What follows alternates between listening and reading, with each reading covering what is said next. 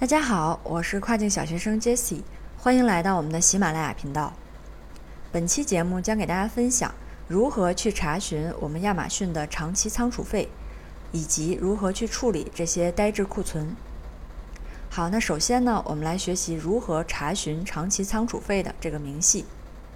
亚马逊它对长期仓储费的定义是：如果说一个呆滞库存存放在 FBA 仓库超过了十二个月。那以后呢？每个月啊，亚马逊的库房在十五号进行盘点的时候，会按照这个产品每件收取一定的仓储费用。每件商品的最低仓储费是零点一五刀，它适用的尺寸标准是立方英尺长期仓储费和每件商品的长期仓储费，两者取其大。那我们呢就可以下载报告来快速的查看店铺里面已经产生了这个长期仓储费的 SKU 到底有哪些。下面我们就来说一下这个详细的操作方法。首先，我们打开后台，点击库存，然后点击管理库存，然后点击库存控制面板。进入到这个选项以后呢，我们点击库零这个选项。那这个时候，在显示页面的最右侧就可以看到下载报告这个选项了。我们把这个报告下载下来，其实最主要关心的是两个数据。一个是 QTY to be charged 的 ITSF 十二，还有一个是 projected ITSF 十二。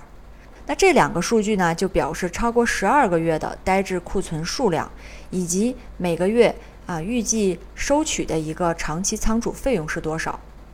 如果说我们已经发现了有些产品已经产生了长期仓储费用，然后呢，呃，这个产品呢其实就变成了一个呆滞库存，那我们怎么把它处理掉呢？下面我们就分享一下这个呆滞库存的一个处理方法。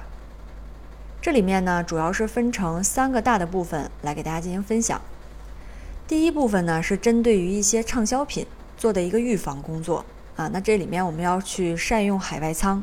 对于已经稳定运营的这种卖家朋友呢，旺季的时候可以配合使用合适的海外仓资源。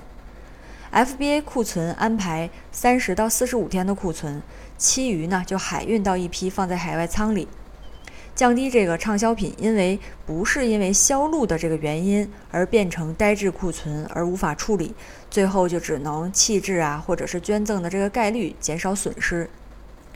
第二个方面呢是针对于这种啊存放已经超过九十天的这部分产品，那对于这方面产品呢，我们就要加大一个促销的力度。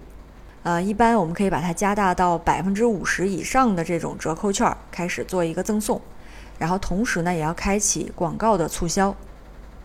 第三个方面主要是针对于真正的这部分滞销品的这一部分呢，建议大家要及时止损。如果说你在把这种可以运用的运营手段都尝试过了的这样的一个前提之下呢，这个产品它仍然不出单，或者说出单很少，最后就变成了这种滞销品。那这个时候，我们要啊冷静的去面对选品失败的这样的一个现实，要及时止损。我们要去总结经验教训，把精力投入到下一个阶段的工作当中。这里面处理的方法呢，可以参考以下四点。第一点呢，是我们要善于运用亚马逊呆滞库存的一个移除优惠。亚马逊官方呢会不定期推出为卖家免费移除呆滞库存的服务，大家呢要时刻关注一下我们的卖家后台。第二点呢，是可以把这个产品移到其他的平台，或者是干脆就直接销毁掉。如果说我们已经尝试了很多种的促销手段，可是这个产品仍然是滞留在库房，那我们就可以计算一下这个这一批货大概是一个什么样的一个成本。啊，要么呢，如果说这个货它整个的成本不是非常的高，我们就直接把它销毁掉啊，或者呢，我们可以把它移除到其他的平台再进行销售。在进行这部分操作之前呢，一定要计算一下具体的费用。这个费用其实啊也不少。这部分费用呢，大家可以查询官方最新的一个价格通告。第三点呢，我们是可以参加亚马逊的这个物流捐赠计划。亚马逊是在去年九月一号开始，对于参加这个亚马逊物流捐赠计划的卖家呢，将其符合要求的产品还有库存可以捐给慈善机构。嗯，相当于是做了一个慈善了啊。目前呢，只适用于亚马逊美国站。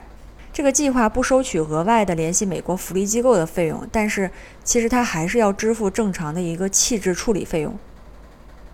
最后一点呢，就是一个线下收购了。那我们在线下呢，有一些服务商，他们是专门从事这种收购的业务，大家可以尝试着啊找一下，然后联系一下。